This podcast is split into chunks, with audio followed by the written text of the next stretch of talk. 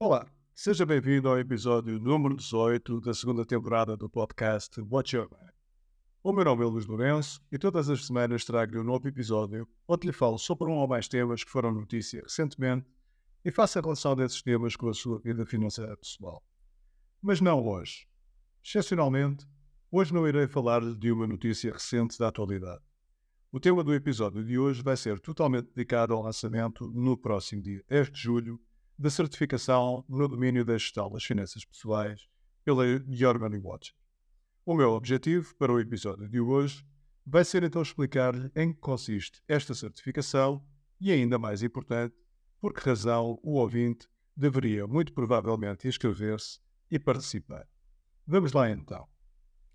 A ideia de fazer uma certificação no domínio da gestão das finanças pessoais resultou da conjugação de dois factos simples e muito claros. O primeiro é que o nível da literacia financeira da esmagadora maioria das pessoas continua a ser incrivelmente baixo. Portugal continua a ser o último país do ranking da literacia financeira da zona euro já há vários anos. Mas esse problema está longe de ser muito diferente noutros países. A falta de literacia financeira é um facto para a maioria das pessoas em quase todos os países. O segundo é que não existe uma formação estruturada, completa, simples e acessível de todos que combata esta realidade. Existem várias coisas no domínio das finanças pessoais, mas a maior parte delas são coisas avulso que não capacitam as pessoas de uma forma séria. A literacia financeira vai mudar quando as pessoas começarem a dominar os seus conceitos fundamentais e a ter a capacidade de ver a floresta no seu todo, em vez de ver só as árvores. Então a ideia desta certificação é precisamente esta: a de dar às pessoas um conhecimento completo e as ferramentas necessárias para dominarem a gestão das suas finanças pessoais. Agora poderá perguntar: mas é algo que está ao alcance de todas as pessoas? A minha resposta, sem qualquer hesitação, é que sim. O único requisito é saber fazer as operações de aritmética básicas, mais nada. Se depois, para além disso, souber também usar uma folha de cálculo de uma forma básica, melhor. Mas acredito que nem isso é uma coisa imprescindível. Ora, mas então, por que é que a literacia financeira é tão baixa entre as pessoas? Esse é sem dúvida um paradoxo. Porque é que um dos temas mais importantes, se não o mais importante, para que as pessoas possam ter uma vida extraordinária é ao mesmo tempo um dos temas mais desprezados pelas próprias pessoas. Mas não só pelas pessoas, porque também o é pelos sucessivos governos e outras instituições com responsabilidade social. Vamos pensar um pouco. Por que razão será que a literacia financeira continua a não ser uma disciplina do ensino secundário obrigatório? Nos Estados Unidos da América e em outros países, começaram a surgir alguns programas nas universidades há poucos anos atrás, mas é algo que continua a ser uma miragem nos currículos das escolas. Eu não sei responder a esta pergunta. Sei dizer que, se eu participasse na estrutura destes currículos, sem dúvida que faria parte. Mas não sei dizer mais. Até parece que os governos têm algum tipo de receio de dar poder às pessoas, de as tornar mais autónomas, capazes de tomar melhores decisões e terem a capacidade de analisar e compreender melhor o que se passa à sua volta. Um artigo recente da revista norte-americana Forbes dizia a determinada altura que o domínio da literacia financeira significa, na maior parte dos casos, a diferença entre viver uma vida próspera e realizada ou viver uma vida de doença e miséria. E o que eu próprio quero sublinhar em relação ao que diz este artigo é que não é um exagero. Ter ou não uma boa literacia financeira significa mesmo, muitas vezes, a diferença entre viver uma vida próspera e realizada ou uma vida de doença e miséria.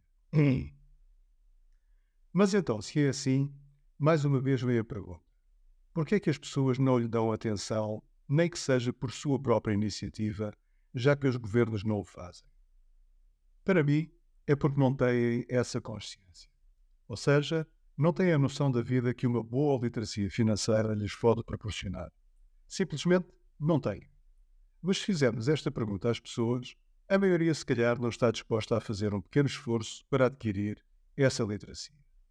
Mas então, isso só pode ser por uma razão. É porque não têm a noção realmente daquilo que a literacia financeira pode fazer por eles. Por exemplo, quantas pessoas têm a noção de que está ao alcance da maioria de nós, ao final de alguns anos, poder acumular um milhão de euros? Quantas sabem como fazê-lo de uma forma simples e ao alcance de qualquer um? Ou quantas sabem como gerir o dinheiro no dia a dia de forma simples e saudável, evitando que sejam outros a gerir o nosso dinheiro em vez de nós próprios? É que, já agora, não sei se sabe que é isso que acontece à maioria das pessoas. Pensam que são elas que gerem o seu dinheiro, quando a realidade é outra, bem diferente. Então, chegados aqui, a minha recomendação para quem estiver a ouvir este podcast já adivinhou qual é. É que se inscreva neste curso e aproveite ao máximo todo o seu conteúdo para começar a alterar a sua vida. É que, na verdade, tanto quanto sabemos, vida só é esta. E todo o tempo que deixamos passar, não vamos recuperar. Não deixe que isso aconteça consigo. Uma coisa que eu não referi ainda é que o autor da certificação no domínio da gestão das finanças pessoais da Your Money Watcher sou eu próprio. Eu desenhei e estruturei todo o curso e para isso reuni toda a experiência adquirida ao longo de centenas de horas de formação ao longo dos vários anos. E no final fiz outra coisa. Validei a estrutura do curso em relação ao quadro de competências financeiras para adultos da União Europeia e da OCDE, publicado em janeiro de 2022. Para aqueles que não sabem, certamente a maioria, este quadro resultou de um estudo aprofundado feito por equipas compostas por membros de vários países e que teve como objetivo determinar quais as competências financeiras que, na sua generalidade, os adultos dos países da União Europeia e da OCDE devem possuir para terem a capacidade de gerir a sua vida financeira.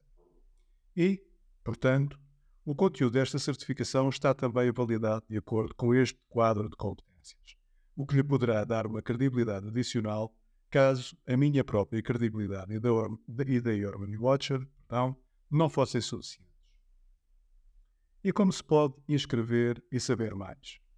Se está a ouvir este podcast no site da Money Watcher, só tem que carregar no link disponível por baixo da linha do player e acederá à página onde estão explicados todos os conteúdos e forma de funcionamento, e onde poderá fazer a sua inscrição também. Também pode aceder ao link para a página do curso na transcrição deste podcast no blog do site da Your Money Watcher e nas nossas páginas do LinkedIn e do Instagram. E já agora, fica também desde já a saber que o curso começa no próximo dia 10 de julho e que se fizer a sua inscrição até o dia 3, terá direito a um desconto de 10%. Uma última nota antes de terminar o episódio. Não sei se o ouvinte foi surpreendido com o conteúdo deste episódio ou se até acha que não devia estar aqui a promover um produto comercial.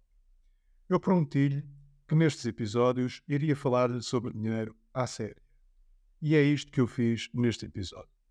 Se lhe sugiro que participe na certificação da Your Money Watcher, é porque lhe estou a falar a sério sobre dinheiro.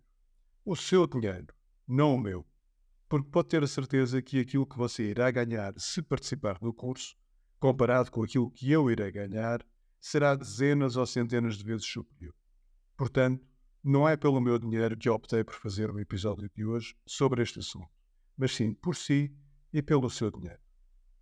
E pronto, ficamos por aqui. Era isto que tinha para lhe dizer hoje. E lembre-se que pode sempre aceder ao texto destes episódios que estão disponíveis no blog do website da Your Money Watch. Muito obrigado pela sua presença e cá estarei de novo para a próxima semana.